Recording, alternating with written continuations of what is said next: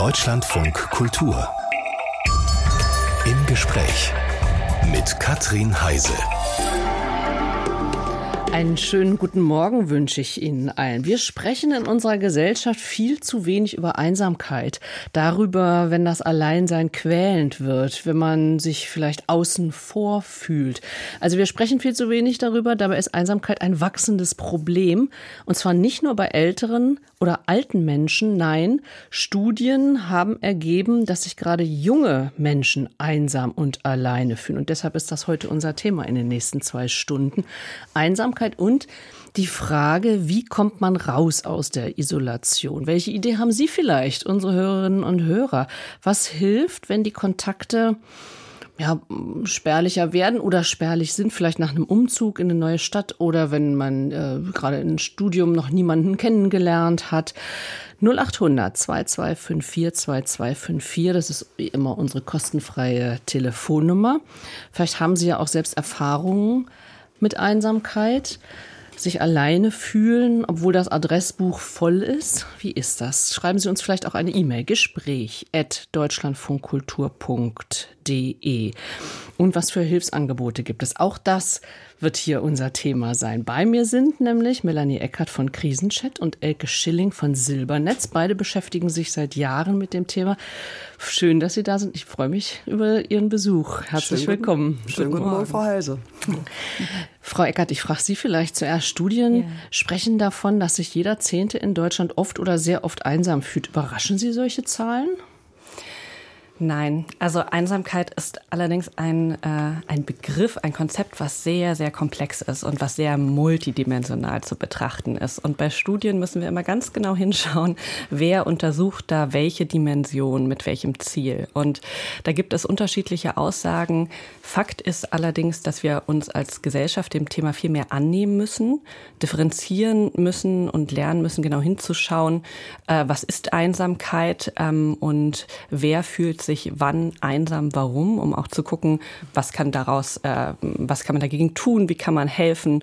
Und ähm, da ist es ganz wichtig, äh, darüber zu sprechen. Und das machen wir heute hier. Das ist ein super Start, äh, da genauer hinzuschauen und äh, gemeinsam zu überlegen, ähm, wie ist die Lage, was ist Einsamkeit eigentlich genau, genau. und ähm, wie sieht die auch in unterschiedlichen Altersstufen und Gesellschaftsgebieten aus.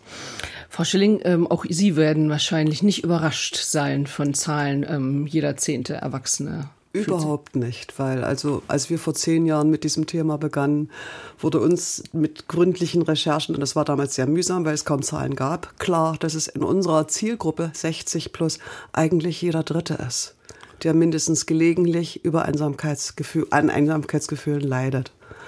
Ähm, war schwer zu rechnen. Wie gesagt, es gab kaum Zahlen. In diesen zehn Jahren hat sich da viel entwickelt, auch in Sachen Untersuchungen und Studien. Und wir wissen inzwischen, dass unsere Vermutung damals richtig ist.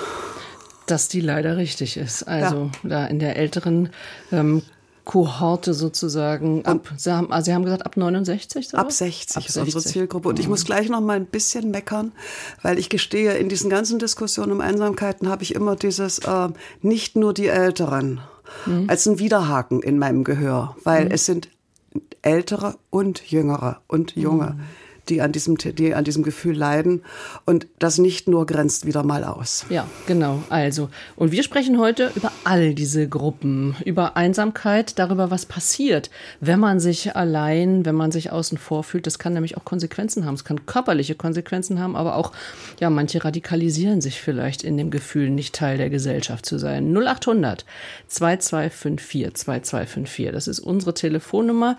Oder Sie schreiben eine E-Mail Gespräch deutschlandfunkkultur.de. Ihre Meinung dazu, Ihre Erfahrungen, Tipps und Fragen hier zum Gespräch auf Deutschlandfunk Kultur.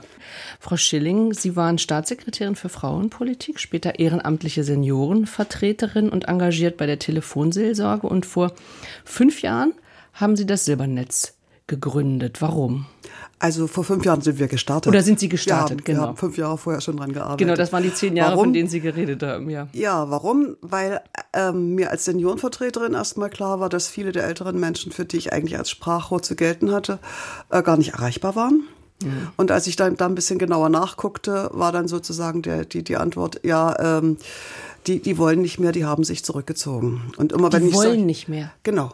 Und immer wenn ich solche Pauschalisierungen höre, dann stellen sich mir die Nackenhaare auf und ich fange an zu suchen. Mhm. Und in dieser Suchphase ist dann mein alter Nachbar, der mir beim Einzug hier in Berlin vor 13 Jahren geholfen hatte, gestorben. Und zwar einen jämmerlichen Tod und erst nach erst zwei Monate später gefunden worden. Oh. Und äh, das war der Punkt, wo ich dachte, das äh, darf überhaupt nicht sein, dass ein Mensch so einsam ist dass er nachbarschaftliche Hilfe ablehnt, also meine, die hatte ich ihm angeboten. Und auf der anderen Seite aber dann auch niemanden hat, der ihm in dieser kritischen Situation wirklich hilft, so mhm. den er ansprechen kann. Und das war für mich der Grund, dann genauer nachzugucken und äh, 2014 nach England zu fahren, mir unser großes Vorbild, die Silverline Helpline, anzuschauen und mit deren Techniken und Herangehensweisen zurück nach Berlin zu kommen und dann tatsächlich 2014 damit zu beginnen, das Silbernetz aufzubauen. Das dauerte fast vier Jahre, über mhm. vier Jahre, bis wir dann endlich an den Start gehen konnten mit diesem dreistufigen Angebot von Silbernetz. Dreistufig, welche Dreistufig. Stufen gibt es? Das ist einmal diese Hotline 0800 470 80 90. Wir sind so ein bisschen äh, stumpf mit Zahlenwitz im Deutschen, deswegen sage ich es nochmal auf Sächsisch. 0800 470 80 90, das ist nämlich unsere Zielgruppe. Ach so, vier. die Hotline. Dann unsere Silbernetz-Freundinnen und Freunde, das sind die Ehrenamtlichen, die, die wir darauf vorbereiten, ähm, einmal wöchentlich ihren älteren Menschen anzurufen und eine persönliche telefonische Beziehung aufzubauen. Und das dritte ist die Silberinfo, weil viele Ältere in unserem Land auf, und aus, auf, auf, aus unterschiedlichen Gründen gar nicht wissen, was es in ihrem Wohnumfeld an Angeboten für sie gibt. Mhm. Das heißt, unsere Informationspolitik gegenüber älteren Menschen ist sehr verbesserungsbedürftig. Wir versuchen diese Lücke zu füllen mit unserer Silberinfo. Ja, und ich sehe also auch viele Plakate von Ihnen. Also in Berlin zumindest sind Sie oft mit Ihrem silbernen Haar, was jetzt Zufall ist, glaube ich, dass das so, so wunderbar korrespondiert, äh, sind Sie, also Sie machen aufmerksam auf sich und dann kommt man ja automatisch, glaube ich, wenn man Ihre Seite aufschlägt oder eben anruft, an die Information. Ich glaube, das ist eine kleine Verwechslung. Die Dame mit den silbernen Haaren ist jemand anders. Ach was, weil Sie jetzt so vor mir sitzen, habe ich irgendwie gedacht, das ist doch bestimmt. Das ist, das ist unser Supermodel vom Hansa Ufer 5, das wir vor acht Jahren gewonnen hatten, okay. für uns aufgrund ihrer eigenen Aktionen für ältere Menschen äh, zu, zu präsentieren. Genau. Ähm, ja, ich bin deshalb hier in Berlin sehr präsent, weil ich halt die Gründerin bin und weil ich eine bin, die den Mund nicht halten kann. Wenn mich etwas stinkt, dann mache ich den Mund auf und sage, hallo, hier ist was faul. Und da ist was faul, eben wenn man diesen Satz sich noch überlegt, hat sich zurückgezogen und überhaupt gar nicht nachfragt, warum hat sich jemand vielleicht zurückgezogen. Genau. Melanie Eckert, Sie sind Psychologin. Wann spricht man eigentlich von Alleinsein und wann spricht man von Einsamkeit? Weil Sie haben ja eben auch schon gesagt, das ist eigentlich ein Riesenunterschied. Genau, das ist ein Unterschied, äh, den wir differenzieren müssen. Also um es praktisch zu zeigen, ähm, jemand kann alleine sein, aber sehr glücklich sein und sich nicht einsam fühlen. Mhm. Also wenn jemand zum Beispiel auf einer Insel äh, im Meer lebt mit der Katze und äh, mit sich und der Welt zufrieden ist, dann würde die Person sich nicht als einsam bezeichnen, auch wenn sie sozial, physisch vielleicht sehr alleine ist.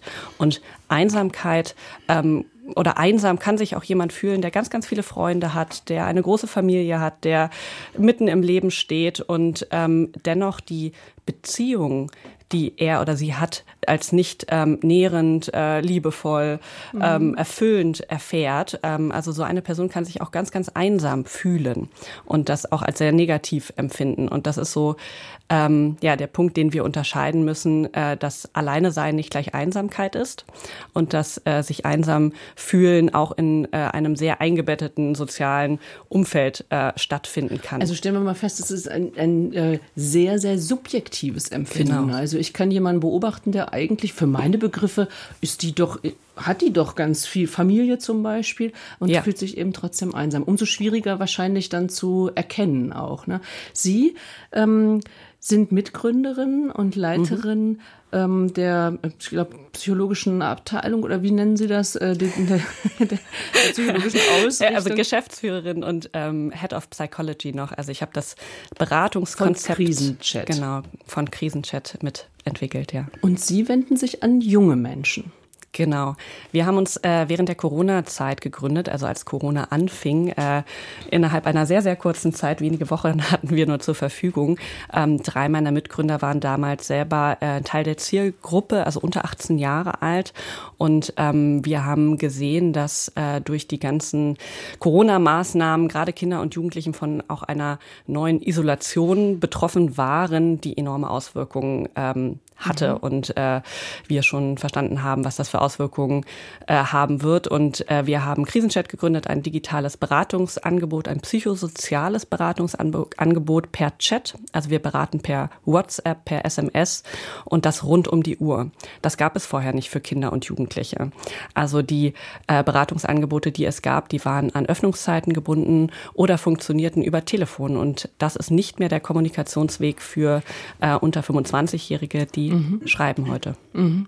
Und zwar 24 Stunden am Tag. Sie, Frau Schilling, das äh, Silbernetz ist im Moment, glaube ich, ist es jetzt schon 24 wir Stunden? Wir können es tatsächlich mit unserem Arbeitsmodell nur für 14 Stunden täglich, 8 bis 22 Uhr realisieren. Aber wir machen in diesem Jahr zum siebten Mal unser Feiertagstelefon, sprich von Heiligabend 8 Uhr morgens bis Neujahr 22 Uhr abends sind wir rund um die Uhr erreichbar. Deutschlandweit. Mhm. Wir werden in, äh, in der Sendung noch mehr, also genauer auch darauf eingehen, was so die Angebote Ihrerseits sind. Wir hatten eben ein Thema bei der Unterscheidung zwischen Alleinsein und Einsamkeit. Und da ist unser Hörer Thomas Sorgenfrei äh, in der Leitung. Herr Sorgenfrei, schönen guten Tag. Einen wunderschönen guten Morgen. Ist das tatsächlich Ihr Name? Das ist tatsächlich mein Name und das ist auch Boah. Programm. Das ist, das ist auch Programm, sehr schön. Gut, man müsste es hier auch nicht mal äh, zugeben, dass es nicht der Name ist, aber es passt jetzt natürlich gerade ganz wunderbar. Äh, Sie wollten auf einen Aspekt, gerade auf diese Unterscheidung zwischen Alleinsein und Einsamsein auch hinweisen. Ja, weil wir haben, heutzutage haben wir so viele Kommunikationsmöglichkeiten. Wir chatten, wir, wenn wir eine Mail schicken oder ein SMS oder irgendwas.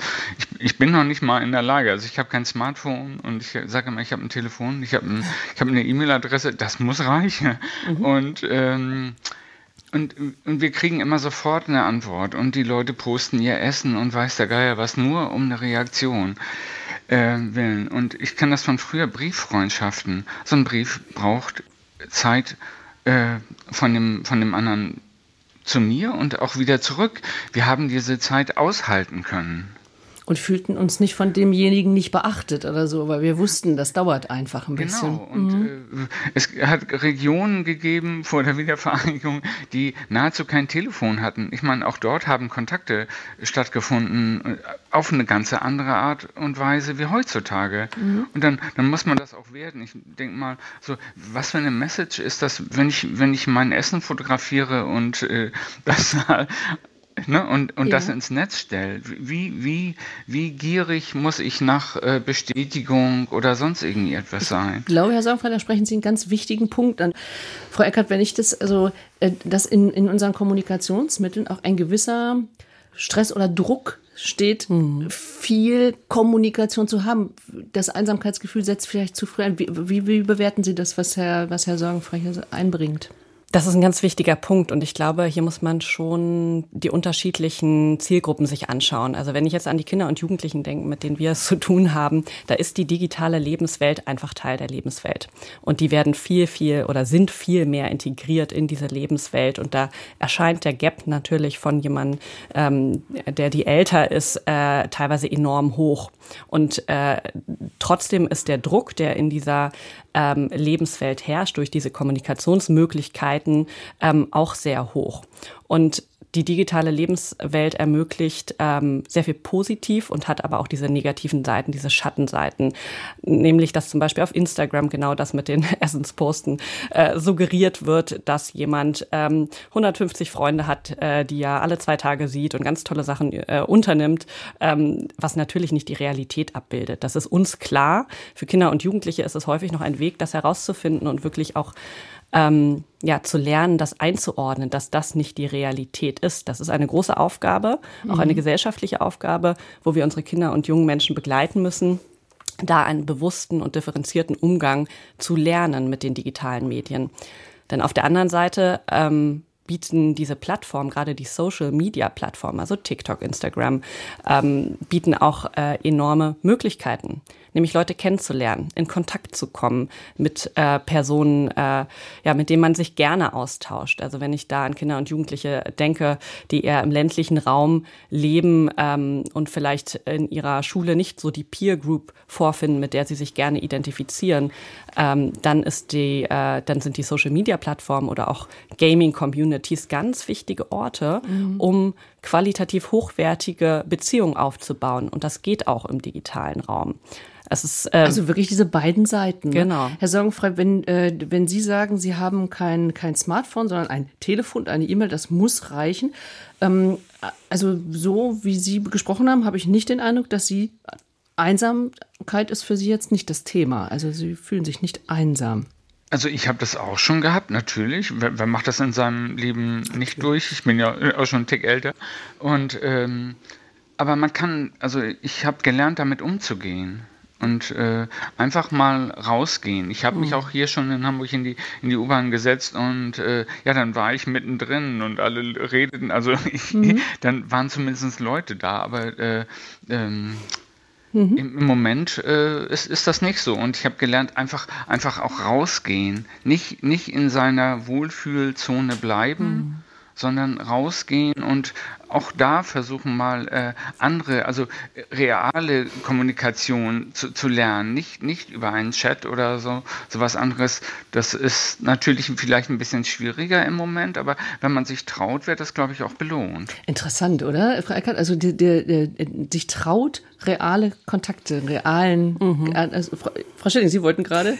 ja, ich, ich, ich würde gerne noch mal einen Schritt zurücktreten, weil Einsamkeit, dieses Gefühl, ist ein Warnsignal unseres Körpers, dass wir uns in Gesellschaft begeben sollen, dass uns etwas fehlt, was essentiell wichtig für unser Leben ist, der Austausch mit anderen. Mhm. So, wie Hunger ist das ein Alarmsignal was uns zum Handeln veranlassen soll. Also erstmal was völlig Normales. Und insofern hat Herr Sorgenfrei völlig recht, wenn er sagt, dann ich spüre. Einsamkeit und ich gehe raus. Und dann gehe ich vielleicht in die U-Bahn, wo genau. Leute und er, und er hat eine gewisse Resilienz gegen dies, für, für, für dieses Gefühl entwickelt und angemessene Reaktionen. Wenn das auch nicht immer klappt, aber er hat es.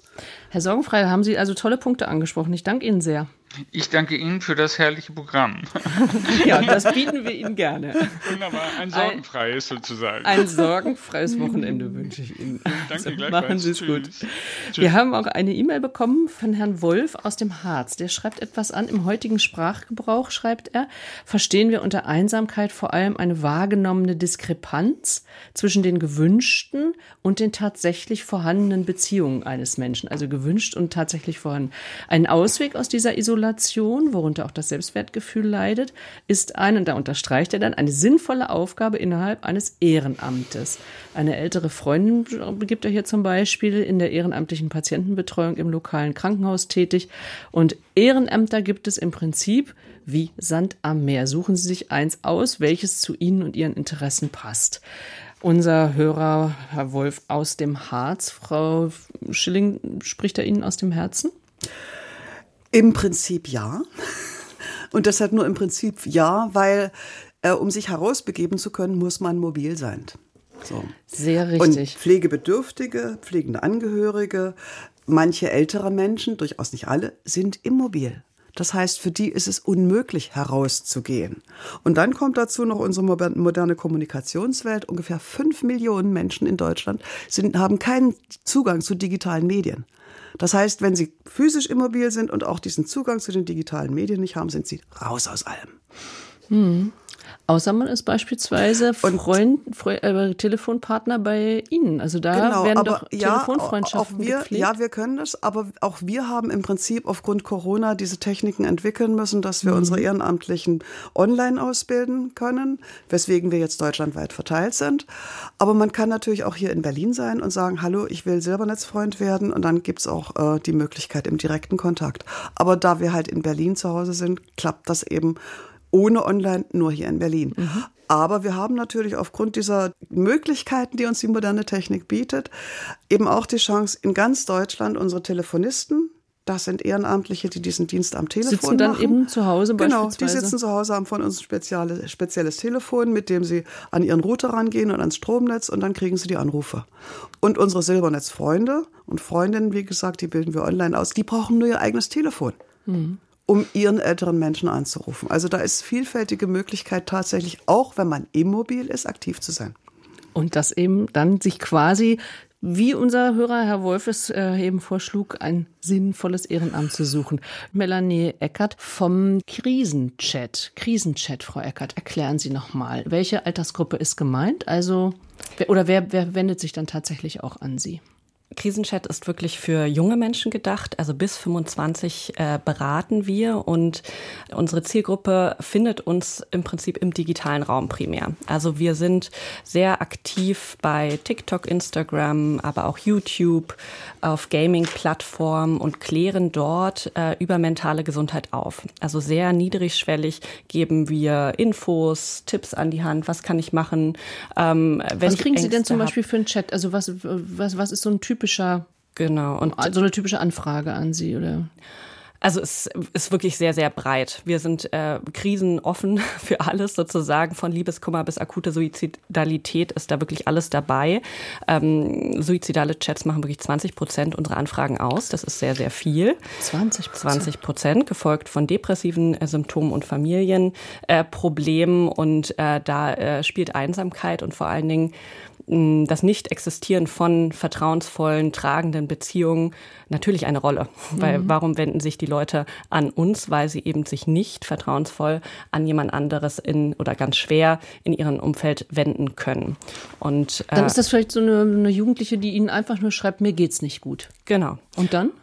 Und dann wird eine unserer professionellen Beraterinnen, also wir arbeiten mit Fachkräften, die wir auch mhm. sehr intensiv online schulen, und äh, inhaltlich begleiten, äh, innerhalb von äh, wenigen Minuten den Chat annehmen auf der Plattform. Wir arbeiten rein digital, deswegen können unsere Ehrenamtliche auch überall in Deutschland sitzen mhm. äh, und ähm, wird dann eine Beratung starten. Und bei uns geht es dann darum, wirklich erstmal Vertrauen aufzubauen, eine Beziehung anzubieten, zu sagen, ich bin jetzt da für dich und hör dir zu und nehme mhm. dein Problem ernst und wir gucken gemeinsam, wie es weitergehen kann und was dich unterstützen kann. Wir ersetzen keine Therapie oder Langzeitberatung und sind auch nicht so ein ähm, ja, mehrstufiges Modell wie Silbernetz, sondern wir sind wirklich eine Krisenintervention an der Stelle und wollen in diesem niedrigschwelligen Format unsere Hilfesuchenden befähigen, sich äh, weiter Hilfe zu suchen. Das heißt, in Kontakt zu kommen mit den Eltern oder der Schulsozialarbeiterin oder anderen Fachkräften. Und wir begleiten sie dann sehr kleinschrittig auf dem Weg dahin. Das heißt, mhm. wir überlegen wirklich dann zum Beispiel mit dem 14-jährigen Mädchen, wie kann das denn aussehen, dass sie so ein Gespräch sucht? Wann ist ein guter Zeitpunkt? Was sind richtige Formulierungen? Wie ruft sie vielleicht auch bei einer Psychotherapeutin an, um einen Termin zu machen? Also sehr praktisch ähm, schauen wir, wie es weitergehen kann in der realen Welt, weil mhm. das ist ganz, ganz wichtig dann auch. Ähm, Na, und ehrlich gesagt ja auch wirklich sehr schwer. Also weil Sie gerade sagen, schwer, einen genau. telefonischen Termin bei einer, Psych ja. äh, bei einer Psychotherapeutin, also den Schritt in einer in einer Praxis anzurufen, das ist ja schon ein großer Schritt. Genau. Und mhm. deswegen sind wir in, mit unserem Angebot, was so niedrigschwellig ist, auch in eine so große Versorgungslücke getreten. Also seit drei Jahren haben wir über 100.000 Beratungen durchgeführt, jeden Monat über 5.000 Beratungen. Und wir können immer noch 40 Prozent aller Anfragen nicht beraten, weil wir einfach nicht die Kapazitäten haben, ähm, was dramatisch ist, äh, mhm. weil das alles Personen sind, die natürlich auch in einer akuten suizidalen Krise sein können. Aber die Angebote im Versorgungs-, in der Versorgungslandschaft, im Gesundheitswesen, Wesen und auch in der Kinder- und Jugendhilfe sind leider sehr, sehr hochschwellig. Ähm, genau wie für ältere Leute Angebote auch zu hochschwellig sind, so ist es für Kinder und Jugendliche ganz oft auch. Mhm. Und da müssen wir gucken, wie wir wirklich die Zielgruppen erreichen mit mhm. in Bezug auf diese Themen. Also Krisenchat versucht eben gerade die junge Zielgruppe zu erreichen. Melanie Eckert hat es eben gerade erklärt. Am Telefon ist jetzt unsere Hörerin Frau Lockmann aus Freiburg angerufen. Frau Lockmann, schönen guten Tag. Ja, schönen guten Tag. Hier, genau, Ann-Christine Löckmann, ja. Was geht Ihnen durch den Kopf bei unserem Thema? Also, ähm, mich berührt das Thema sehr. Ich bin mit dem Thema Einsamkeit seit, sag ich mal, seit der Kindheit an, bin ich mit damit im Kontakt. Wie gehe ich da mit mir um? Und ich finde die Dimension eben so wichtig zu benennen. Und das eine ist natürlich die Prägung, wo man herkommt, was man gelernt hat, auch im Familiensystem. Und das andere ist dann einfach auch das Systemische, wenn auch nochmal Krankheit da ist und ähm, ja, der Mensch da nicht so beteiligt sein kann am Gesellschaftlichen, dann ähm, habe ich da für mich in meinem Leben auch Lösungen gefunden. Und ähm, das war zu einem, wie Herr Freudenstadt sagte, einfach in die Stadt gehen. Und ich bin früher, als ich krank war, einfach jeden Tag immer ins Café gegangen oder immer raus. Und das war für mich diese Verbindung zu Menschen herstellen zu können, nonverbal gefühlt. Und ich ja. finde das ganz, ganz wichtig, dass das eine Ebene ist, die oft gar nicht so einfach ist erstmal für den Menschen, weil viele sich mhm. dann noch einsamer fühlen. Das wollte ich gerade sagen. Man kann sich ja, wenn dann man in einem Café sitzt und da sitzt eine Gruppe und lacht miteinander und da scherzen irgendwie zwei oder gucken sich verliebt in ihr und sie sitzen allein, da kann ja auch ein anderes Gefühl. Man kann ja Angst genau davor auch haben, ne? Genau, und darauf wollte ich auch äh, also hindeuten, dass dieser Umgang mit Einsamkeit eine, eine Schulung ist, ein Umgang und ein Wachsen und ein Werden. Und es ist wirklich diese Möglichkeit, sich so verbunden zu fühlen, obwohl man nicht wirklich im Austausch ist, das ist natürlich nicht möglich. Also für viele, viele gar nicht denkbar, wie ich letztens noch gehört habe, oder sich einfach in die Straßenbahn zu setzen und das zu genießen, das ist etwas, ja, Mhm. Da wollte ich auch sagen, das hatte Herr Freudenstadt ja gesagt, da braucht man schon viel so, geübt. Sorgenfrei. unser, unser, unser Hörer hieß sorgenfrei. Ähnlich wie Sie es jetzt vermuten, aber sorgenfrei.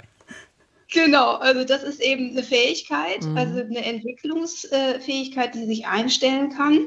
Und ähm, das war für mich auf jeden Fall, je nachdem, wo man da steht, war das für mich schon genug, als ich krank war. Oder beispielsweise ähm, in die Natur gehen und tatsächlich die Beziehung zu Bäumen zu haben und zu merken, mhm. da, das nährt mich sogar vielleicht mehr als Menschen, weil da gibt es keine Reaktion. Ähm, das ist neutral. Mhm, mhm. Aber was ich als ähm, Haupt, also gerade in der Zeit von Corona, ähm, wenn man dann oft, also ich bin auch umgezogen und hatte keinen Job. Und da war die Lösung dann tatsächlich ein niedrigschwelliges Angebot, kann man das, glaube ich, nennen. Ähm, das war schwerelos, ein Verein, den es hier in Freiburg gibt.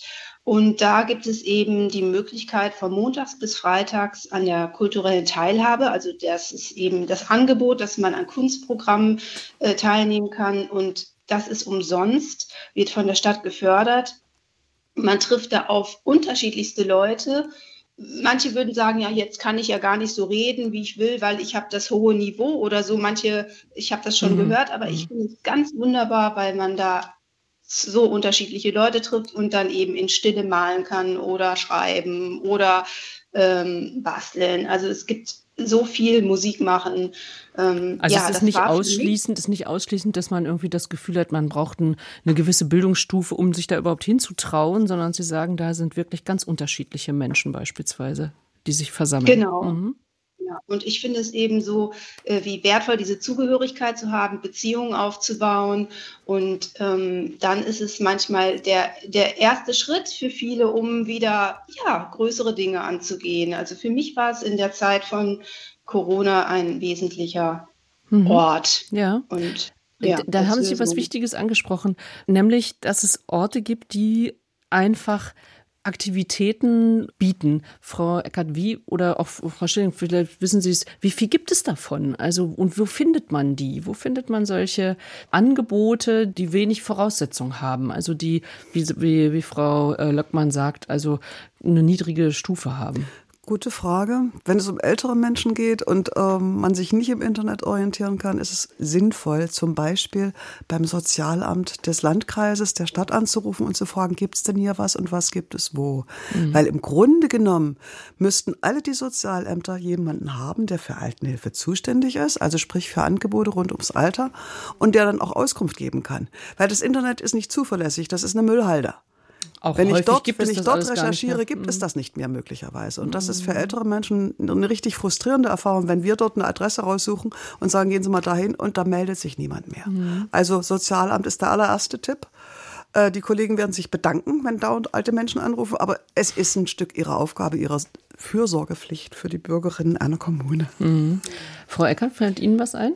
Ähm, ja, ich finde das Kompetenznetz äh, Einsamkeit ganz toll, die Website. Äh, da sind übergeordnet, zum Beispiel auch Silbernetz Krisenchat, äh, verlinkt und ganz viele tolle andere ähm, Angebote, ja, spezifisch zum Thema Einsamkeit. Und ansonsten würde ich auch dem dem Tipp von Frau Schilling total zustimmen, wirklich regional auch zu schauen, ähm, auch in, äh, in Kirchen, in Gemeinden, danach zu fragen, was mhm. gibt es vor Ort äh, niedrigschwellig.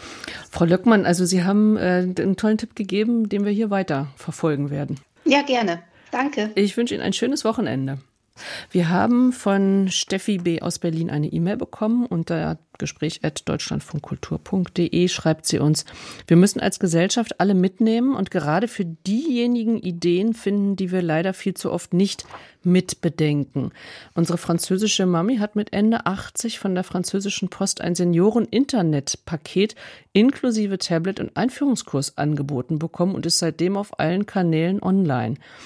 Und hier im Berliner Hinterhaus sind leider drei einsam lebende Nachbarn, wovon einer leider im Mai suizidiert hat. Die Fernsehanlage ist knapp eine Woche davor ausgefallen und gibt vielen Menschen, die hätte vielen Menschen Struktur gegeben. Unser Nachbar hat es geschockt und uns aufgerufen, doch mehr aufeinander zu achten. Also auf Menschen, die im Alter erkrankt sind, haben auch durch Sozialdienste und Ärztinnen viel mehr Kontakt als gesunde, aber einsame Menschen. Ah ja, da der Unterschied. Frau Schilling, der Unterschied zwischen, also wenn man erkrankt ist, vielleicht noch einen Pflegedienst hat, dann ist das ein Kontakt, den andere, die sich jetzt nicht unbedingt krank fühlen, die, die, die kann nicht mal einen Pflegekontakt haben, wie, wie der Gedanke?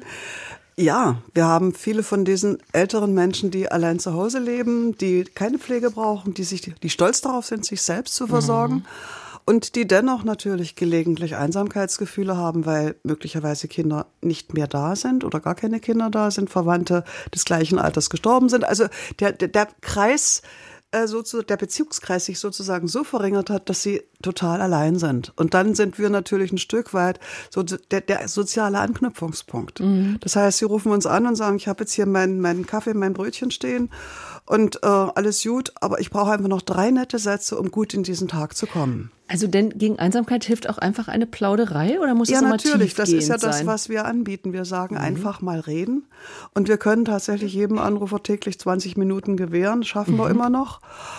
Und das ist, das ist sozusagen, für viele ist das wirklich der, der einzige Kontakt. Den und das sind dann Dinge, haben. wo man eben beispielsweise darüber Alltag. spricht, was man gestern im Fernsehen gesehen hat. Der blanke hat, oder? Alltag. Mhm. Oder, oder die 105-Jährige, die ich dran hatte und die mir sagte, wissen Sie was, ich versorge mich allein, das ist alles wunderbar, aber ich bin leider nur alt. Das heißt, ich habe keinen Anspruch auf einen Pflegegrad Null, der da hieße, ich könnte häusliche Dienstleistungen erhalten. Niemand putzt meine Fenster. Und ich gestehe, mit 105 mag ich nicht mehr auf die Leiter. So, das sind so diese kleinen Alltagsprobleme, die, wo, wo wir einfach mhm. nur teilen können. Wir mhm. packen dieses Päckchen in die Mitte, reden darüber von beiden Seiten und es bringt Erleichterung. Also Sie können auch nicht immer eine Hilfe dann anbieten wir, oder so. Nein, das können wir nicht. Hilfe, mhm. Hilfe mhm. ist tatsächlich auf, aus, aus unserem Verständnis zuhören, dabei sein, zur Kenntnis nehmen. Oftmals können wir nicht mehr. Natürlich können wir sagen, also vielleicht gibt es ja doch irgendwo nach jemanden, der erst nach Hause kommt und Fenster putzt.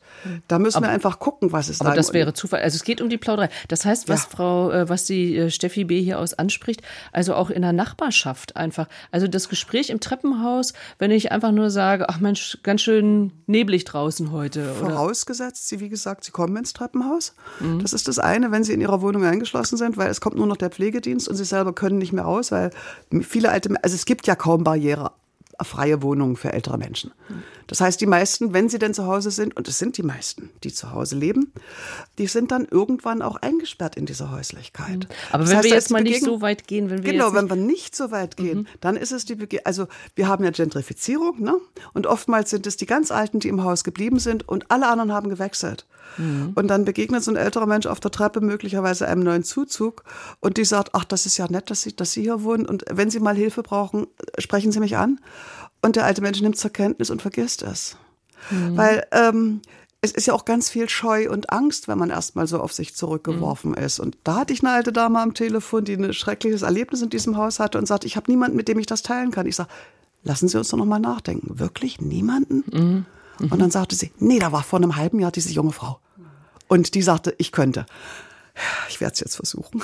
Ach, wie schön. Frau Eckert, Sie, Herr Sam, ja, das war so ein positiver Effekt von Corona tatsächlich, ne? dass die ähm, Hausgemeinschaften viel mehr in Kontakt gekommen sind und da wirklich viele jüngere Leute auch ähm, ein Bewusstsein dafür entwickelt haben.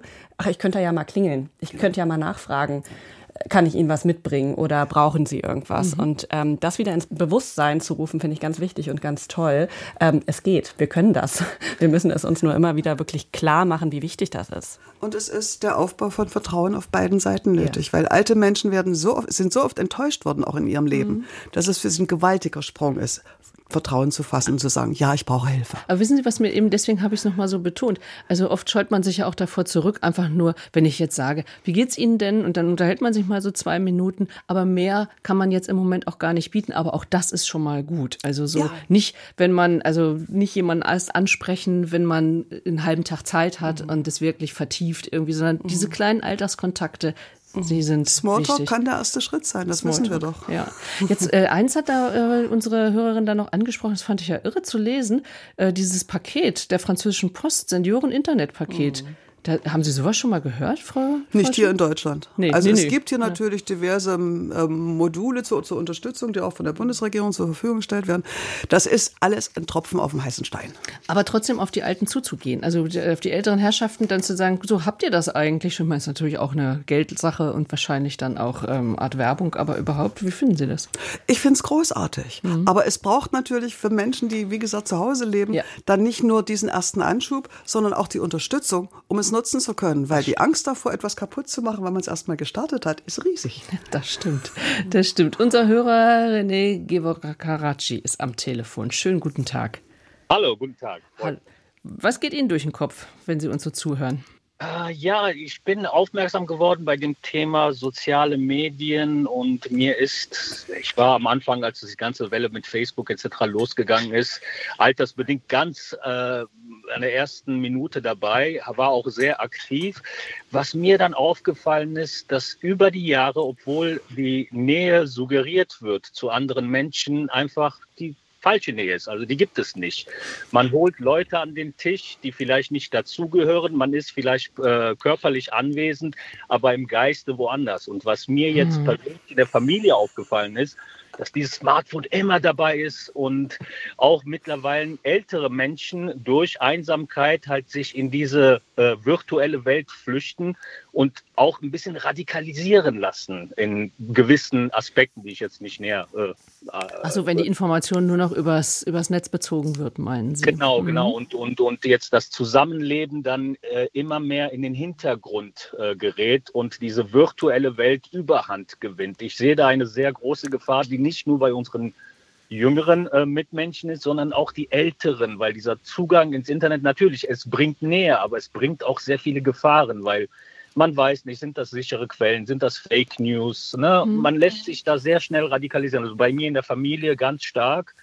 Äh, und ich habe jetzt in meinem Freundeskreis ausgesiebt und vielleicht an der Hand kann man fünf Leute zählen, obwohl man zu äh, Hochzeiten bei Facebook 700, 800 Leute da bekannt hat. Aber ja. Ja, da, da, da, sprechen Sie was an mit den Bekannten und den ähm, und den, den, den Informationen, die man da vielleicht bekommt, Frau Eckert. Was, was, was würden Sie also es ist ganz, ganz wichtig, was Sie sagen. Und es ist ganz wichtig, dass wir auch Regeln über, ähm, den, über die Benutzung äh, unserer ganzen digitalen Möglichkeiten gerade in Familien finden. Also wann ist das Handy aus und wann steht die Beziehung im direkten Kontakt im Vordergrund. Und das ist was, was wir alle vorleben können, was wir, egal ähm, welches Alters, leben können und dem wir mehr Bedeutung schenken können. Also das ist die authentische ähm, Beziehung, äh, sich aufeinander beziehen, ob es der Smalltalk im Hausflur ist oder ob es das Gespräch beim Essen ist, äh, dass wir ähm, ja das äh, priorisieren und dass wir das wertschätzen und leben. Und da können wir alle was dazu ähm,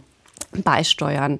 Äh, natürlich ähm, haben äh, einseitige Informations, äh, Informationskonsum ähm, fördert Radikalisierung, das wissen wir. Ne? Also da sind ganz, ganz große Schattenseiten auch im Internet und im digitalen Raum. Und ähm, da ist es sehr wichtig zu lernen, Informationen differenziert auch auszuwerten und zu bewerten und ähm, zu wissen, wie auch diese, ähm, ja, wie die sozialen Plattformen funktionieren. Mhm. Und das Tolle ist, dass Kinder und Jugendliche ein enormes Bewusstsein darüber gerade entwickeln, eben nicht alles zu glauben. Also da differenziert mit umzugehen. Und das ist auch Aufgabe der Schulen meiner Meinung nach, wirklich Medienkompetenzen äh, zu unterrichten. Das ist Aufgabe der Familien, der Gesellschaft, ähm, das zu thematisieren. Äh, wie können die richtigen Informationen konsumiert werden und wie können die positiven Aspekte der Digitalisierung genutzt werden? Und wo müssen wir aufpassen, dass wir nicht einfach Sachen übernehmen?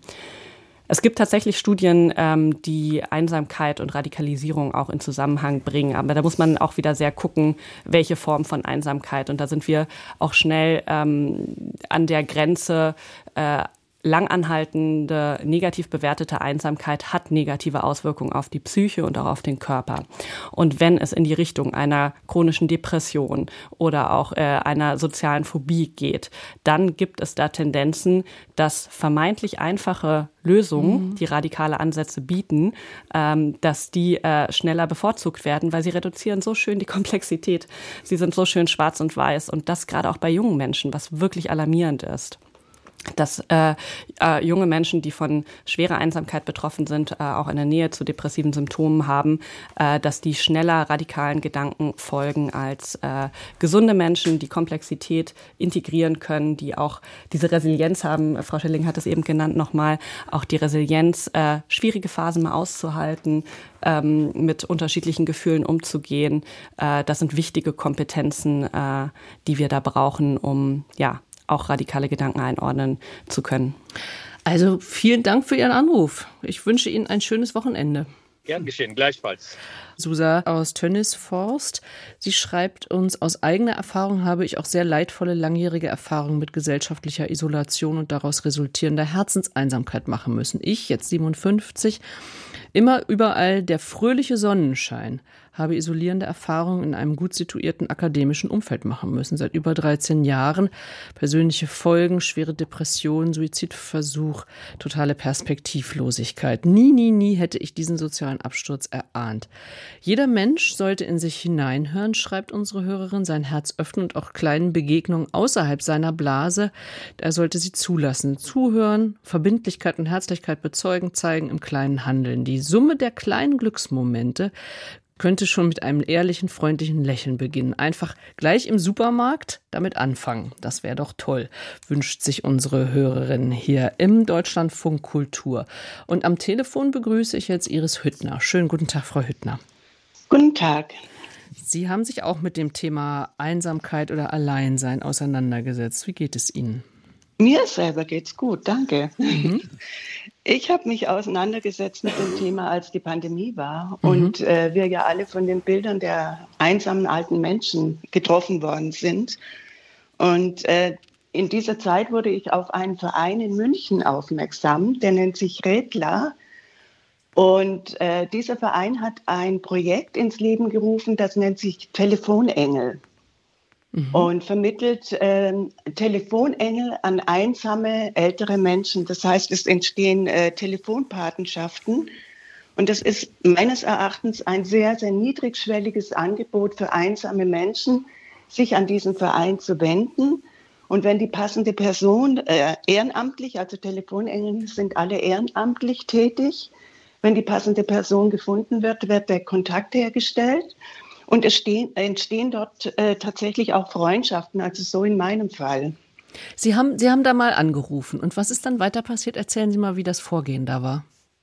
Das Vorgehen war, äh, dass die Daten aufgenommen worden sind, also meine Daten, und dann musste ich eine Weile Geduld haben. und irgendwann ähm, wurde ich dann, ich glaube, das war per E-Mail informiert, äh, dass jemand gefunden worden ist. Und ähm, dann wurde mir die Telefonnummer übermittelt und ich habe dort angerufen. Auch da musste ich nochmals Geduld haben, weil die Dame sehr, sehr krank ist und auch nicht immer ans Telefon geht. Dann kommen noch technische Schwierigkeiten mhm. dazu, mhm. dass sie ein altes Telefon hat, das wohl auch Aussetzer hat. Und ich blieb halt bei der Stange und irgendwann hat sie abgenommen und dann war sie ganz, ganz erfreut und hat gemeint, das ist Liebe auf den ersten Blick. Sehr schön. Ach, Frau Hüttner, Sie haben sich also gemeldet. Sie haben gesagt, ich möchte Partnerin sein. Also nicht, weil Sie Einsamkeit verspürt haben, sondern Sie wollten eben als ähm, sich zur Verfügung stellen, quasi für genau. Telefonate. Mhm. Genau. Und seitdem telefonieren Sie. Wir telefonieren. Ich hatte jetzt selber eine sehr äh, beruflich eine sehr anstrengende Zeit. Da hatte ich wirklich keine Zeit mehr. Da kam ich einfach nicht mehr dazu. Dann hat sie mich angeschrieben, bitte melden Sie sich. Das habe ich dann sofort auch getan und jetzt sind wir wieder im Kontakt. Also was ich damit sagen möchte, ist, dass eben auch sehr äh, auf vollkommener Freiwilligkeit beruht. Äh, man hat seinen eigenen, sein eigenes Leben. Man äh, taktet diese Telefonate ein, wenn es passt, auch wenn man selber in der Stimmung ist natürlich. Also ich habe da nie ein Pflichtgefühl entwickeln wollen, sondern wirklich immer die Freiwilligkeit in den Vordergrund gestellt. Und dadurch entstehen auch sehr schöne Gespräche. Das wollte ich nämlich gerade fragen. Was haben vielleicht auch Sie davon? Sie erfahren ja auch von, von jemandem ganz vielleicht interessante Dinge, die, die Ihnen sonst nie begegnet wären, oder? Ganz genau. Also erstens mal habe ich eine intelligente Telefonpartnerin, muss ich sagen. Also wir können uns wirklich auf Augenhöhe unterhalten.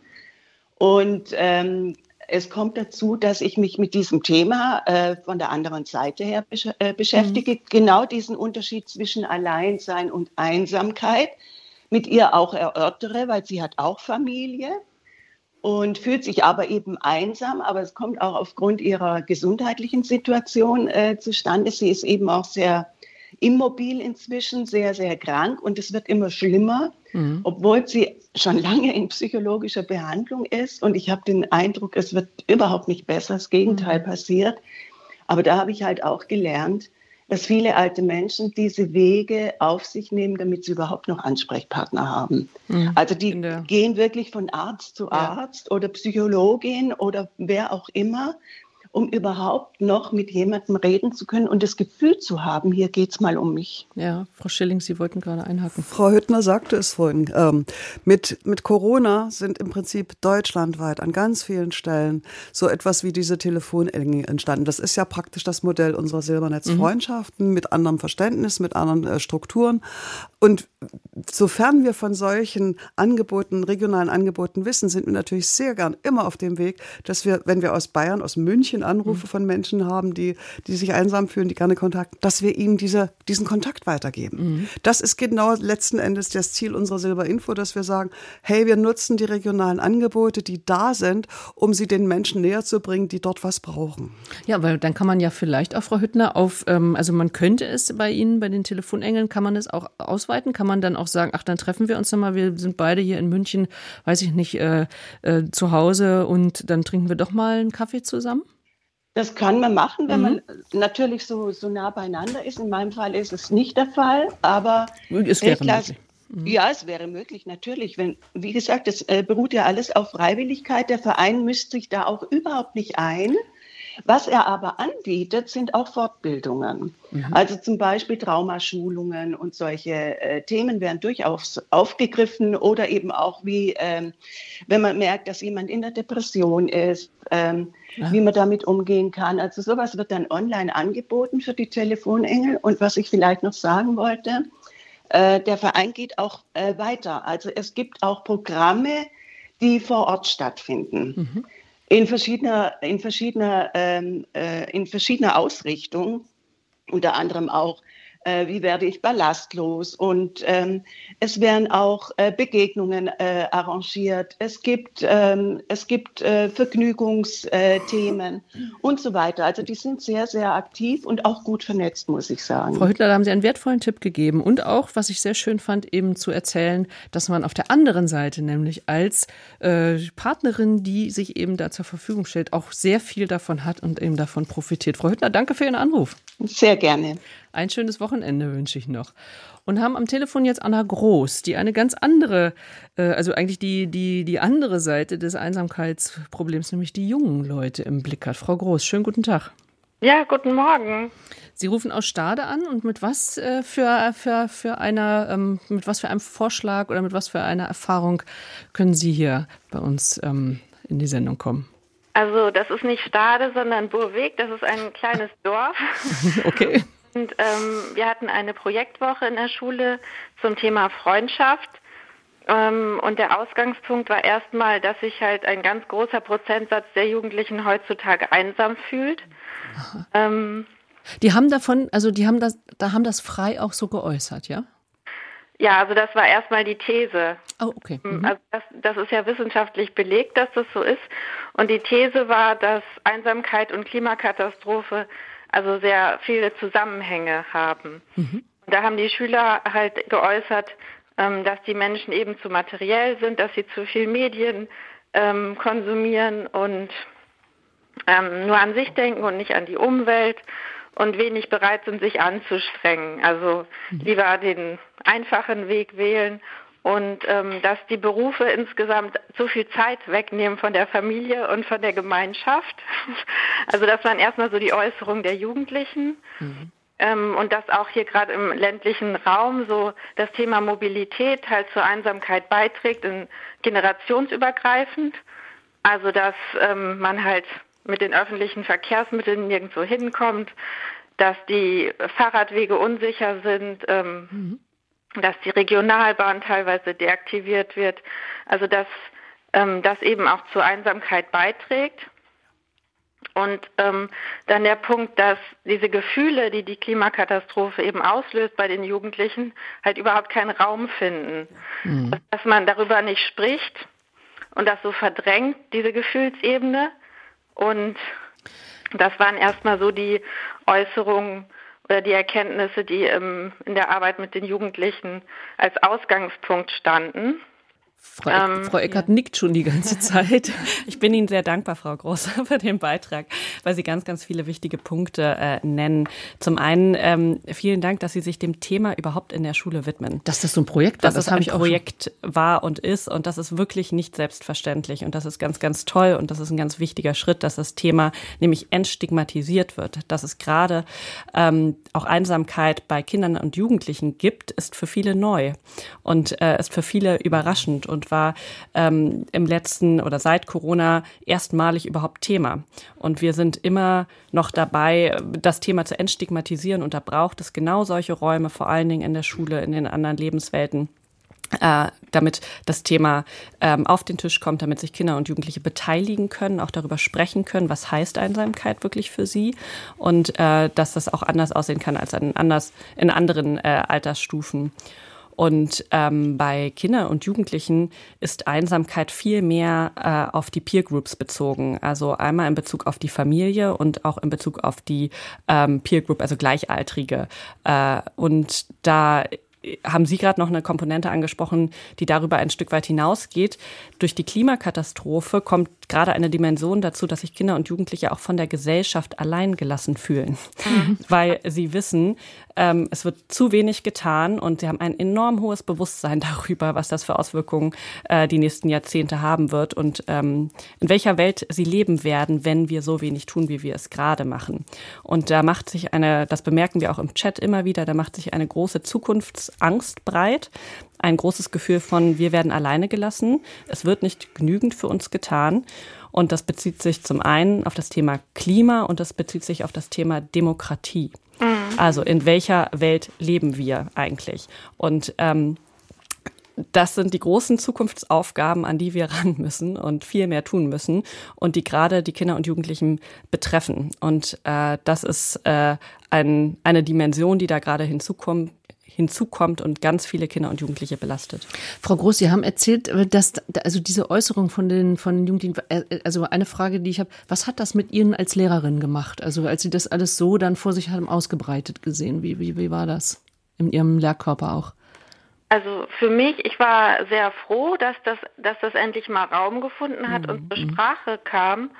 Und auch so diese Haltung ähm, der Jugendlichen, die man ja aber auch bei vielen Erwachsenen sieht, also dieses gegenüber der Klimakatastrophe, dieses ich weiß das alles schon, es ist mir egal, ich mhm. kann da eh nichts machen, ähm, ich möchte das nicht hören, dass das ja eigentlich eine ganz normale Reaktion ist auf diese Überforderung und auch, dass sie sich ja davor schützen, indem sie sagen, ähm, mir ist das egal. Mhm. Also es ist auch ganz ja, also es ist halt ganz uncool zu zeigen, dass einen das betrifft. Betrifft und dass man, ähm, dass, dass mhm. einen das ähm, beschäftigt und dass einem das Angst macht. Und insofern war das total gut, ähm, dass man einfach mal den Raum hatte, das zu besprechen und aufzugreifen.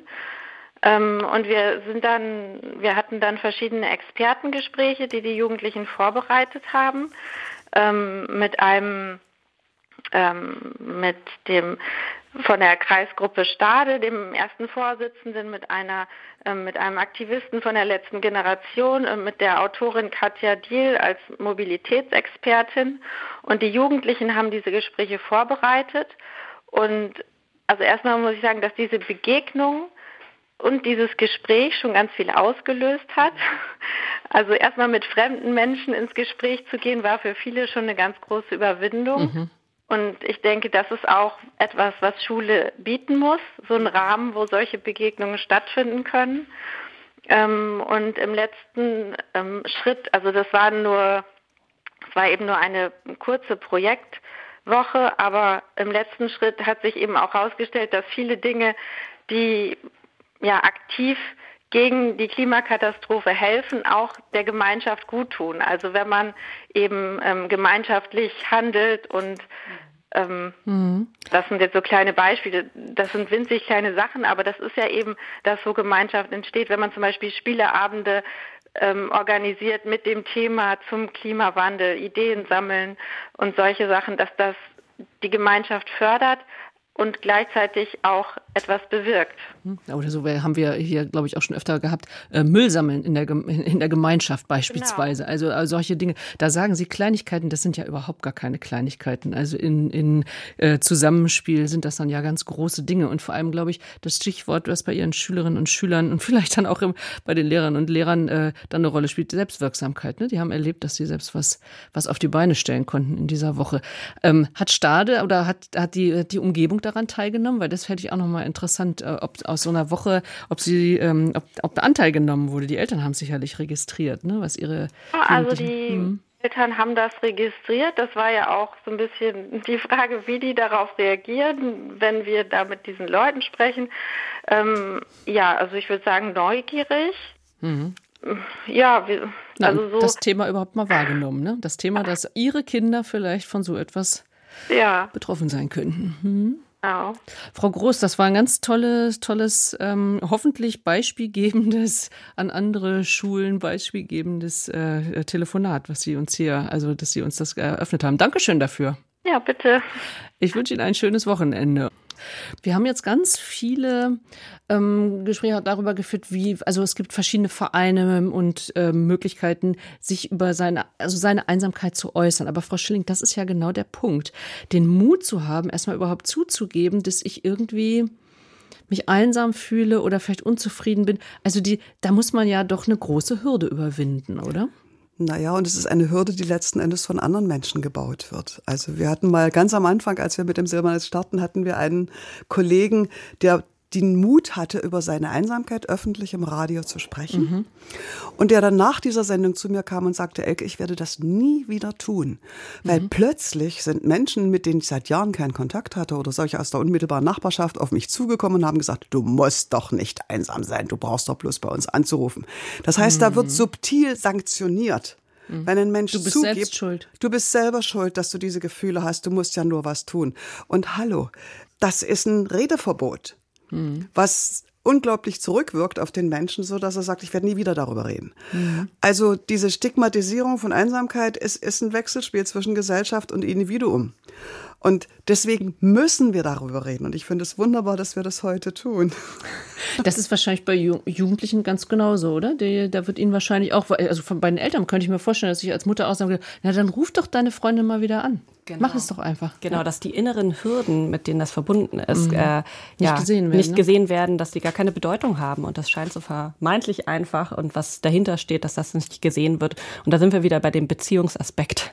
Mhm. Nämlich wirklich hinhören und hinspüren, wie geht es denn der anderen Person und in welcher Situation befindet sie sich und was braucht sie, was ist ihr vielleicht auch möglich oder was ist ihr nicht möglich mhm. zu tun an Schritten. Mhm. Es sagt sich immer so wunderbar einfach, auch zu Depressiven, na dann steh doch auf, dann mach es doch einfach so. Ne? Genau. Ähm, das sind Sachen, die, die sind wie Ohrfeigen für die Betroffenen, weil sie sich nicht gesehen fühlen ähm, in ihrem Leid, in ihrer Situation und äh, ja, da achtsam mit umzugehen und das ernst zu nehmen, ist ein ganz wesentlicher Also einfach Schritt. mal sagen zu lassen und dann sagen zu lassen, ja, und das, das ist mhm. dann auch stehen anzunehmen. Mhm. Also wie mhm. bei, bei Ihrem Kollegen, ne, das anzunehmen. Aha, das, das hat ja dann vielleicht auch was mit mir zu tun, mhm. wenn du dich trotzdem also einsam fühlst und wenn das nicht möglich ist. Das ist ja auch eine Beziehungssache, ein Beziehungsaspekt. Genau. Einsamkeit ist Beziehungsfall. Ja. Guido Redlich, schönen guten Tag, Herr Redlich. Ja, einen wunderschönen guten Morgen. Ja, das ist sehr interessant, was ich jetzt gerade so gerade nochmal gesagt habe mit dem Thema Achtsamkeit. Also ich denke, äh, man muss schon mal auch bei sich selbst anfangen, in dem Sinne, dass man sich auch darauf vorbereitet, irgendwann älter zu werden und vielleicht mal allein und einsam zu sein. Und ich glaube, das macht man am besten, indem man schon von vornherein auf andere Menschen achtet. Ich, ein Beispiel, mein Vater war nach über 50 Jahren plötzlich Witwer. Wir leben nicht gemeinsam in einer Stadt, es sind ein paar hundert dazwischen. Und ich dachte mir so, oh wei, oh wei, oh wei, jetzt ist der Mensch gewohnt, nicht alleine zu sein. Und sowas muss man lernen. Das ist ja nichts, äh, also man muss lernen, in einer Beziehung zu leben und man muss auch lernen, in einer Beziehung mit sich selbst zu leben. Und äh, da ist es wichtig, einfach da zu sein. Und seitdem telefoniere ich jeden Tag mit meinem Vater, manchmal nur sich, äh, ich habe nicht diese 20 Minuten, wie vorhin gesagt wurde, jeden Tag, wenn ich berufstätig bin, viele, viele Dinge tue. Aber wenn es nur zwei, drei Minuten sind und sagt, Mensch, wie geht's dir denn? Was machst du? Und äh, das ist das eine. Und dem anderen Inspiration zu geben, was man tun kann, ja. wenn man alleine ist, um sich nicht einsam zu fühlen. Zum Beispiel, ich kenne das auch selber, ich lebe auch alleine gibt so Tage, da möchte man, fühlt man sich einsam, man möchte aber auch den anderen nicht auf den Wecker gehen. Ich glaube, das ist ganz wichtig, auch mal diese Dimension zu sagen. Äh, man hat ja auch nicht Lust, irgendwo anzurufen, immer zu sagen, du, ich fühle mich einsam. Das ist ganz komisch. Mhm. Äh, und ich einfach mal eine Zeitschrift oder ein Buch und setze mich in ein Café lese und bin nicht mehr alleine. Ich nehme andere Menschen wahr, äh, ich sehe, was passiert, kleine Kinder laufen vorbei und so weiter. Ich glaube, dieses einfach auch dann rausgehen und überhaupt das Leben wahrnehmen, ist eine ganz wichtige Sache und Menschen halt dabei helfen, alleine zu leben, ohne sich einsam zu fühlen. Und da, glaube ich, müssen wir alle viel mehr aufeinander achten und uns auch bewusst machen, dass wir generationsübergreifend eigentlich auch leben sollten. Und äh, jeder, der nur in seinem Generationsghetto lebt, wird irgendwann die Situation kommen, dass äh, immer weniger nur noch da sind. Und ich glaube, da muss man frühzeitig anfangen, immer zu schauen, dass man jüngere und ältere Menschen hat, mit denen man auch in Kontakt steht. Wunderbar, Herr Redlich. Ganz tolle Beispiele, die Sie genannt haben. Ich danke Ihnen ganz herzlich für den Anruf. Gerne. Unsere Hörerin Ulrike Hillerkus kann, kann da, also hat hier uns geschrieben und das kann ich hier nochmal anfügen. Das finde ich auch ganz interessant. Für mich sind besonders Angebote, schreibt sie, die Menschen, die Menschen erlauben, sich in der Öffentlichkeit kostenlos aufzuhalten und miteinander in Kontakt zu kommen, wichtig.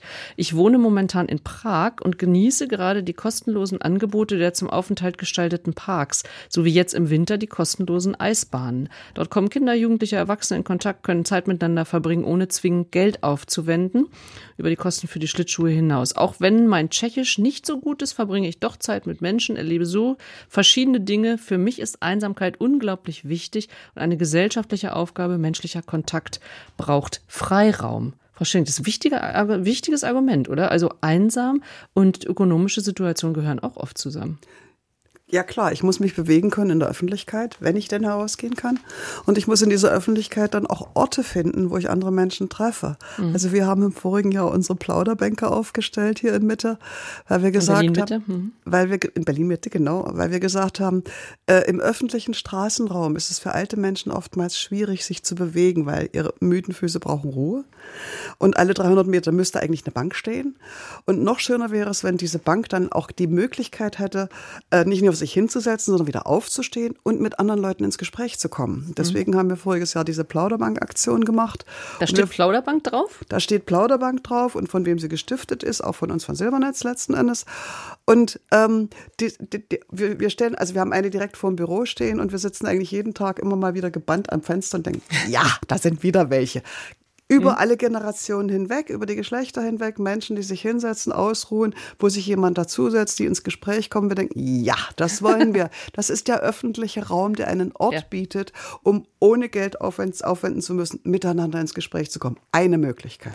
Und der ist genauso wichtig für junge Menschen, Klar, wenn nicht absolut. sogar noch viel wichtiger. Weil Gerade an eine Bank vor unserem Büro gedacht. Ja. Können Sie dann ja anders nennen, müssen ja vielleicht die Plauderbank nennen. Ja, ach doch. Ja, der öffentliche ja, Raum kostenlos zu nutzen für junge Menschen äh, würde auch viel mehr Kontakt bieten, ne? Absolut. Das war ja auch das Fatale an Corona, dass so viele ja, Freizeitangebote. Aber, aber auch, ohne Corona werden ja oft Gruppen, die sich im Park versammeln, eigentlich argwöhnisch betrachtet. Aber wo sollen das sie stimmt. sonst hingehen? Das stimmt, ja. Und äh, da kann der öffentliche Raum Stadtplanung ganz viel beeinflussen und verhindern oder eben auch befördern an äh, in Kontakt kommen. Mhm. Ich begrüße unseren äh, Hörer Stefan Hanf. Schönen guten Tag, Herr Hanf. Grüß Gott, mein Name ist Stefan Hanf, genau. Sie sind, aus auch, Sie, sind ja. aus, aus, Sie sind aus dem Allgäu, genau. Sie rufen auch wegen junger Menschen an. Also eine Beobachtung, ja, ja was haben Sie beobachtet? Also zunächst mal, ich bin 57 Jahre, bin selber ein äh, Mensch, der mehrmals den Wohnort gewechselt hat. Und ich beobachte, dass, äh, also ich bin in der Erwachsenenbildung bei, in der Berufsbildung tätig mit Lernenden zwischen 15 und 19 Jahren ungefähr. Und ich beobachte, dass Lernende, die auch nach außen hin gar nicht einsam wirken, oft sehr einsam sind, weil sie die inneren äh, Bindungen gar nicht haben zu anderen Menschen. Und die zeigen sich dann ganz normal, aber wenn man mit ihnen ins Gespräch kommt, dann merkt man, dass sie, äh, dass sie ihnen Freunde fehlen, mhm. dass sie mhm. keine Beziehungen haben. Und das halte ich für ein Thema, was auch mit den vielen Wechseln zu tun hat, dass es Patchwork-Familien gibt, dass getrennte Eltern sind, wo das Kind einmal da ist und einmal dort. Das und stimmt. so mhm. einfach der innere Bezug fehlt, äh, die, die engen Freunde fehlen, wo man einfach mal hingeht. Mhm. Ja. Also ähm, Sie sagen, nachfragen, überhaupt mal die Augen öffnen für die Situation der anderen Leute, das ist so. Ja, es sieht oft ganz anders aus, mhm. weil ich kann das an, aus eigener Erfahrung sagen. Man versucht dann dazu zu gehören, indem man vielleicht ähm, mehr blödelt, mehr aggressiv ist, ähm, sich mehr einmischt in Dinge. Aber das ist trotzdem Einsamkeit. Also das hat nichts damit zu tun, dass die dazu gehören, sondern sie versuchen nur zwanghaft irgendwie auch dazu zu gehören. Mhm. Aber innerlich sind sie einsam. Mhm.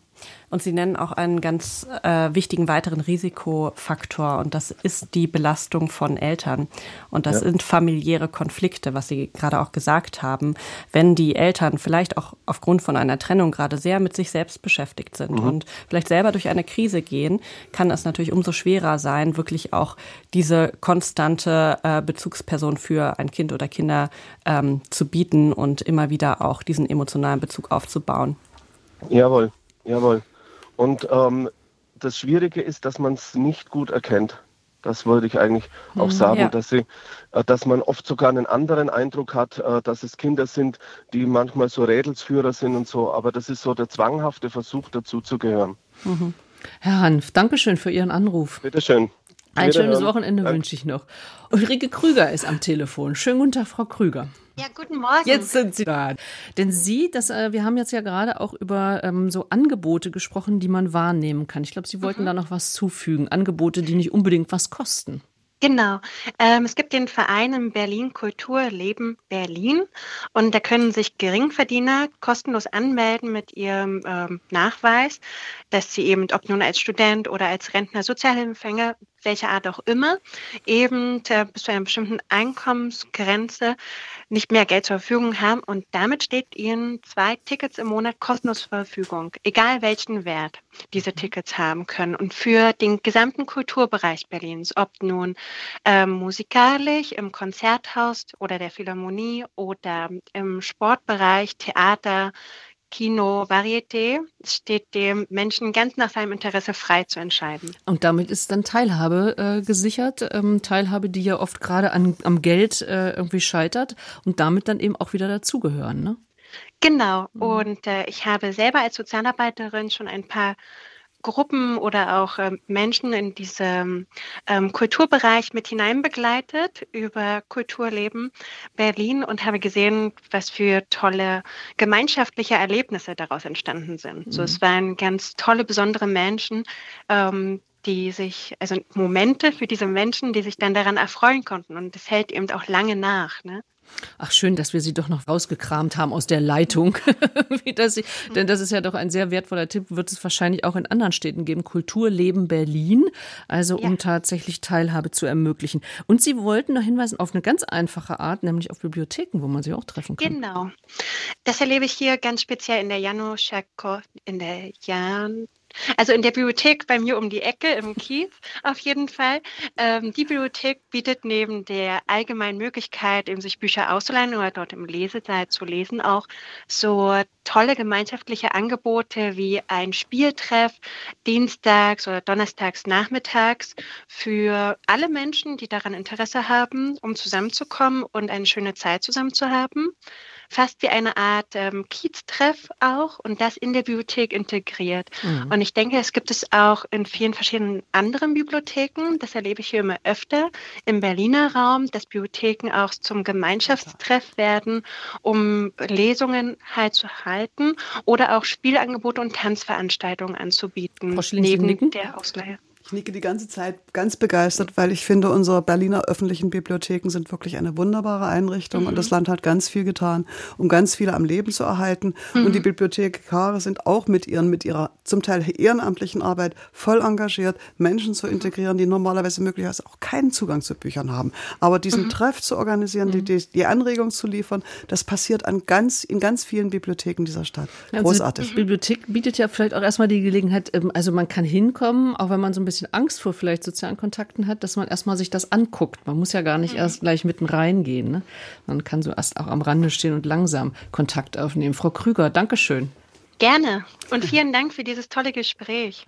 Da, da freuen wir uns, dass es ankommt, wie wir es ähm, uns auch gedacht haben. Ein ähm, ja, offenes Gespräch übers Alleinsein, über die Einsamkeit hier im Deutschlandfunk Kultur. Unser Hörer Andreas Glate hat uns aus Waren an der Müritz geschrieben, einen ganz anderen Aspekt mal reingebracht. In früheren Zeiten und in fast allen Religionen gab es Menschen, die Einsamkeit suchten, damit sie Gotteserfahrung machen konnten. Das waren keine Spinner, Ausrufezeichen. In Einsamkeit mit Hilfe des Gebets die Gemeinschaft mit Gott zu finden, ist auch heute eine Möglichkeit. Ignatianische Exerzitien zum Beispiel ohne Einsamkeit sind erfolglos. Also es ist dann die gewählte, wahrscheinlich aber auch häufig temporäre Einsamkeit, oder Frau Eckert? Ja, da sind zwei Aspekte gerade genannt worden, die sind da, glaube ich, sehr wichtig. Einmal freiwillig gewählt, mit einem Sinn befüllt irgendwie auch, äh, wie immer der dann ausgestaltet äh, sein mag und auch zeitlich begrenzt. Das mhm. heißt, die Person hat es ja dann auch wirklich in der Hand zu sagen, so jetzt reicht diese Form der Einsamkeit und hat seinen Zweck erfüllt und kann dann auch wieder bewusst ja, verlassen werden. Na, oder ich habe die Gemeinschaft mit Gott gefunden und das. Das ist nochmal eine Dimension auf jeden mir. Fall. Ja, genau. Okay. Aber das ist der Aspekt der Freiwilligkeit, ne? Genau. Absolut. Und die andere Einsamkeit, die, die nagend ist, die quälend ist, ist eben die, die nicht freiwillig. Das ist das, was ich nicht beenden kann von mir aus, mhm. möglicherweise. Mhm. So unfreiwillig äh, nicht wieder in Kontakt kommen. Aus welchen Gründen auch immer. Mhm. Aber es ist eben dieses nicht, dass ich sage, es ist wunderbar, allein zu sein. Und ja, das genieße ich mitunter, ne? Großartig. Und aber ich weiß, ich kann aus diesem Alleinsein wieder rausgehen. Das mhm. ist der Unterschied, diese mhm. Freiwilligkeit. Mhm. Ihre beiden Institutionen oder Vereine, also sowohl Krisenchat als auch Silbernetz, versuchen ja eben niedrigschwellig Angebote zu machen, aus dieser nicht selbstgewählten Einsamkeit rauszutreten.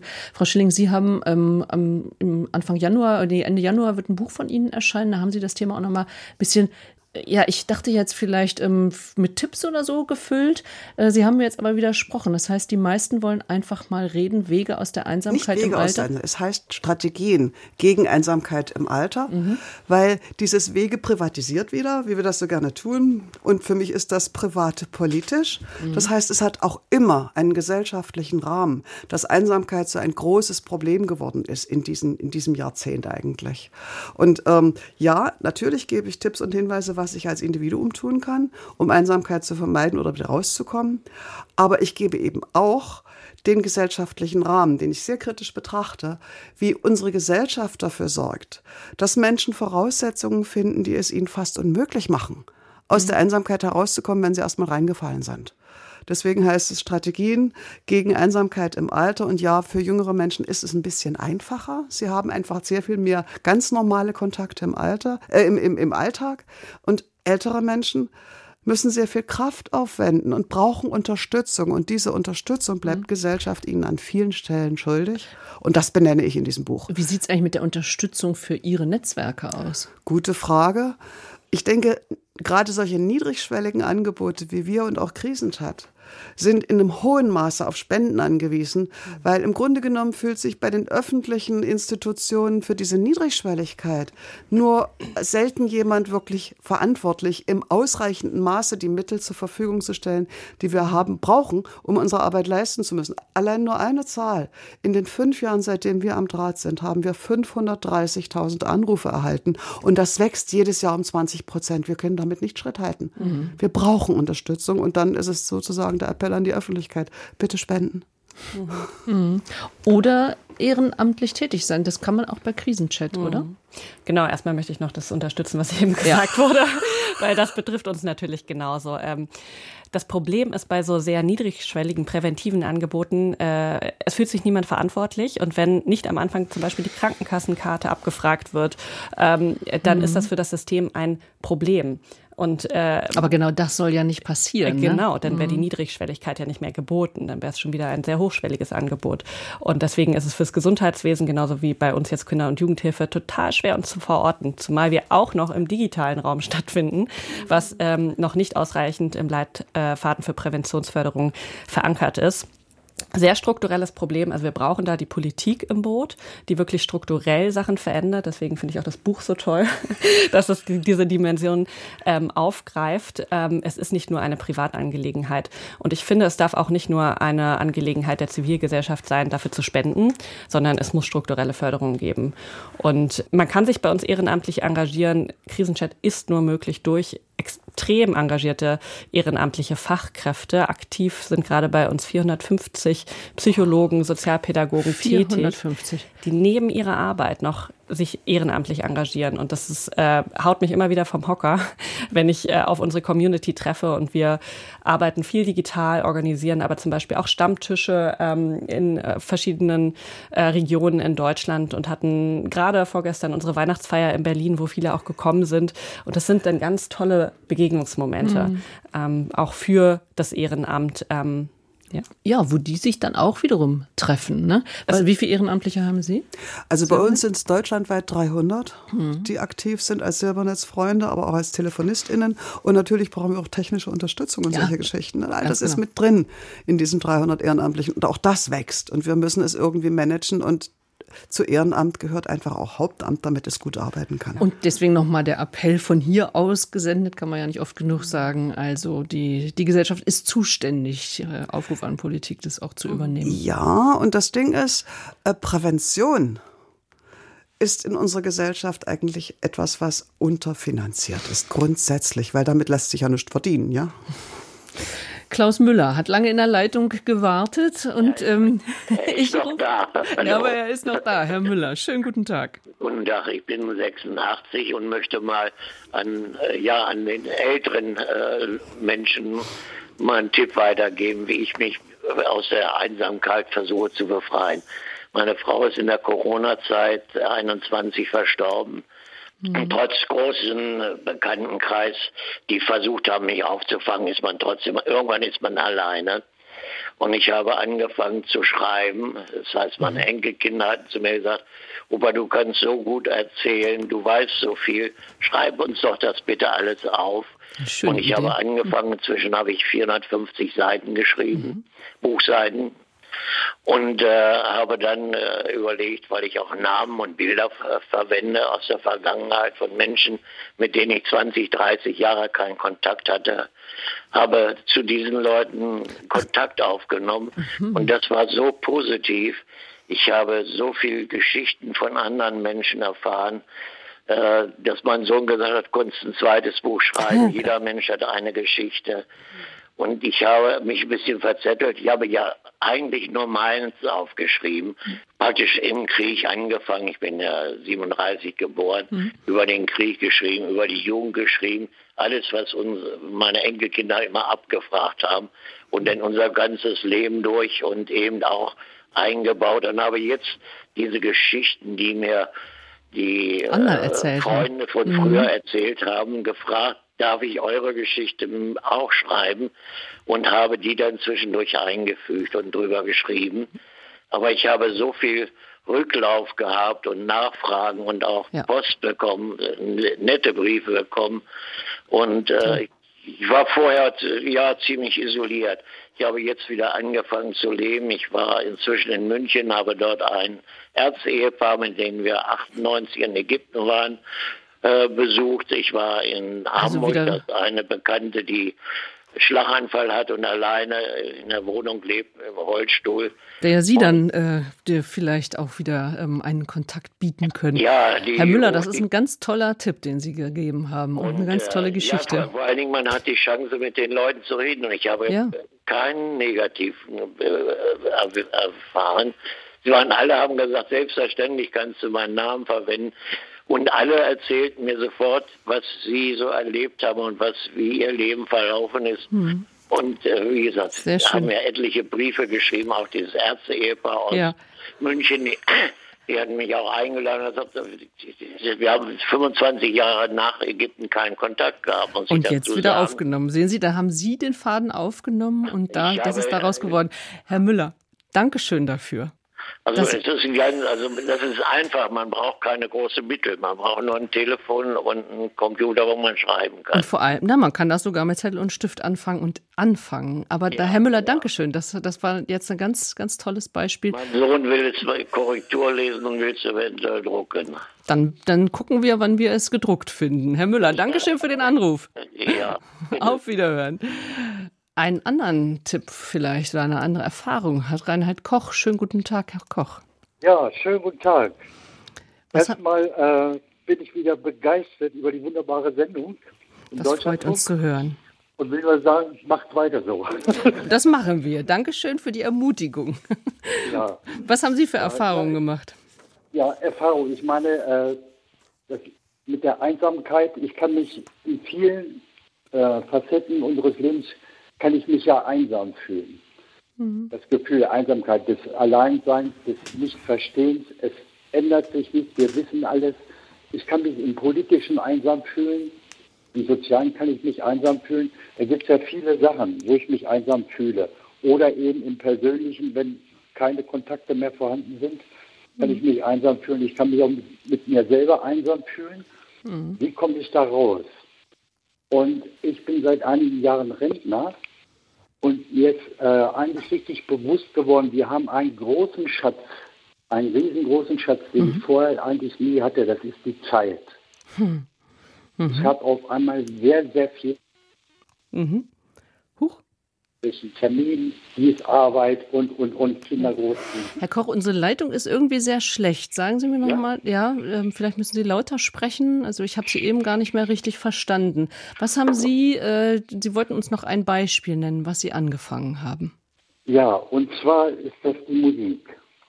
Mit einem Instrument. Die Musik. Ich hatte mhm. früher schon ein bisschen Musik gemacht. Und dann natürlich durch die Arbeitswelt, Kindererziehung ist ja vieles flachgelegt. Und ich habe das eigentlich neu entdeckt. Und ich denke mir, wir Menschen, wir haben alle irgendwas Kreatives drin. Mhm. Und ich kann plötzlich in der Musik, weil die ist ja wirklich nur so emotional so stark. Mhm. Und ich habe Zeit, mich mit der Musik beschäftigen. Ich kann mich mit mir selber beschäftigen. Ich kann das Instrument nehmen, wann ich will. Ich nehme Unterricht, habe hab mir Unterricht gesucht. Ich habe ein Erfolgserlebnis. Sehr schön. Es wird immer ja. besser, es wird immer schöner. Ich kann mit anderen Menschen in Kontakt kommen, mit der Musik, mich selber erfahren, den anderen was geben, die geben mir was. Und das ist das Tolle. Ich denke, diese Kreativität, die wir alle drin haben. Die nicht zu missachten, sondern zu nutzen dafür, Herr Koch. Bitte? Die zu nutzen, eben auch ja selber wieder ganz andere Dinge zu finden und die Zeit zu wertschätzen. Herr Koch, Dankeschön. Sie waren ja. der letzte Anrufer in dieser Sendung. Die anderen kommen leider nicht mehr zum Zuge. Aber ich bedanke mich für die ganz große Anteilnahme. Herr Koch, ich wünsche Ihnen ein schönes ja, Wochenende. Und was ich noch sagen wollte, man muss das wirklich priorisieren. Man braucht nicht so viel Geld, wie man denkt, wenn man Musik machen will. Das ist nicht mehr so. Also der eine macht Musik, der andere schreibt. Gute genau. Beispiele hier zum Schluss der Sendung. Herr genau. Koch, Dankeschön. Es macht doch auch Mut, Frau Eckert, Frau Schilling. Also diese, wir haben natürlich einmal das Ausrufezeichen gesetzt, Strategien, tatsächlich auch gesellschaftliche Strategien gegen Einsamkeit, aber eben auch die persönlichen Strategien ähm, sind hier zum Tragen gekommen. Frau Schilling, so ein Resümee aus der Sendung? Naja, also wie gesagt, wir müssen drüber reden. Einfach mal reden. So, und zum anderen einander auch zur Kenntnis nehmen. Mhm. Und für mich sind diese zehn Jahre Silbernetz quasi ein unglaublicher Erfahrungsgewinn in Bezug, in Bezug auf die Vielfalt älterer Menschen. Es gibt keine Bevölkerungsgruppe, die dermaßen vielfältig ist wie die Alten. Und dass wir das zur Kenntnis nehmen müssen, ist ein gutes Ding gegen Einsamkeit. Frau Eckert? Ja, ich finde es wahnsinnig schön, dass wir über diese beiden Generationen hier viel gesprochen haben. Und das ist mir ganz wichtig, dass wir wirklich auch Einsamkeit bei Kindern und Jugendlichen anerkennen und das nicht aus dem Blick verlieren in den nächsten Jahren und in der gesellschaftlichen Debatte, aber auch in unserem ganz persönlichen Handeln, bei allem, was wir alleine tun können. Also bedanke ich mich ganz herzlich bei Ihnen beiden, Elke Schilling und Melanie Eckert und Ihnen, unseren Hörerinnen und Hörern, für diese Bandbreite, die wir da eben ähm, aufzeigen konnten bei diesem doch schweren Thema Einsamkeit, über das das geredet werden muss. Vielen Dank.